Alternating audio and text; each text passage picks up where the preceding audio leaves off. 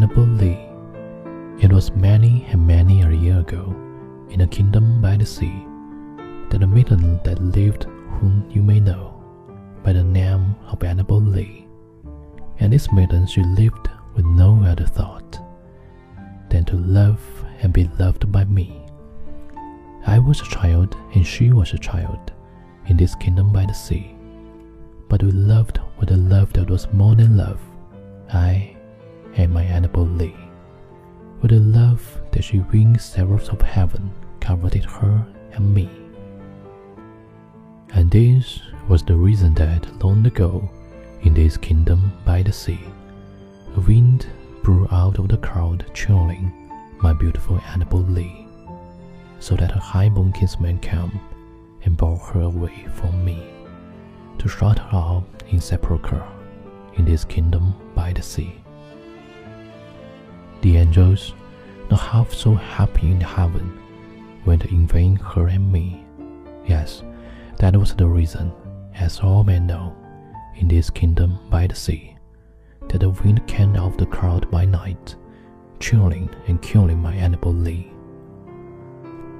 But our love, it was stronger by far than the love of those who were older than we, and many far wiser than we and neither the angels in heaven above, nor the demons down under the sea, can ever deceive my soul from the soul of the beautiful Annabel Lee.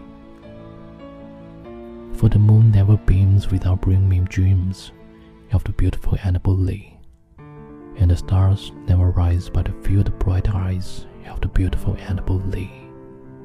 And so, all the night tide, I lie down by the side Oh, my darling, my darling, my life and my bride.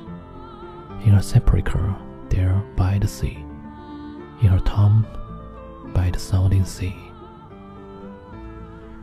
This is beautiful English radio. I'm Jerry. 这里是英语美文电台，我是主播 Jerry。今天是二零一七年的四月三号，啊，昨天没更新节目，想我了吗？ 好了，听完节目早点去睡觉吧，晚安，我最最亲爱的小耳朵。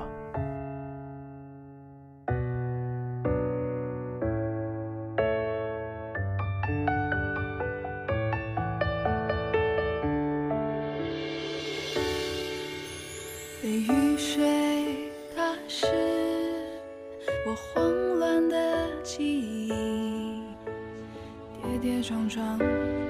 告诉自己，别理会不安的小情绪，太害怕失去，太身不由己。我心已碎，该如何面对？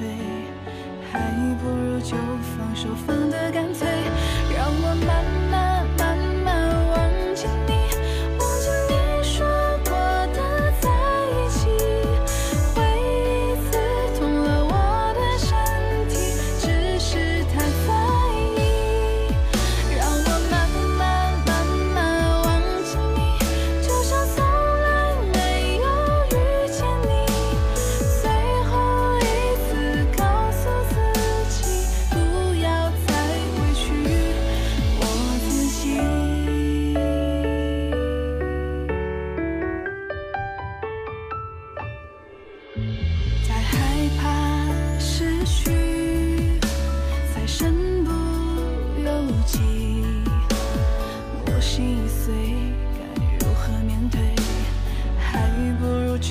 放手放得干脆。